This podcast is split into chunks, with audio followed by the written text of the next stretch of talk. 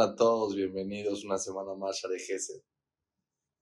Escuché algo impresionante, pero realmente impresionante del Rabbi Anuka, que dice, la persona cuando reza y habla con Dios y empieza a pensar, estoy hablando con el creador del universo, tengo la oportunidad de hablar con el rey del mundo.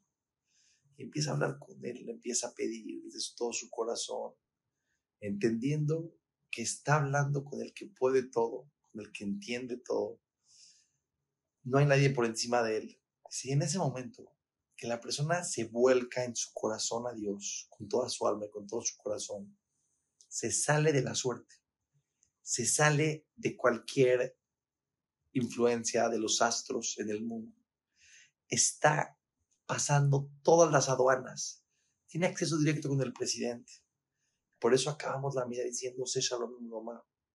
El que hace shalom en el cielo. Uberrahamabe hace shalom con su piedad, que haga shalom, shalom, no hay como el shalom.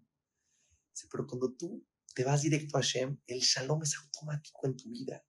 Y el shalom no significa solamente paz, significa tranquilidad interna, significa relaciones personales con tranquilidad, con paz, con bienestar, que en tu vida todo camine bien.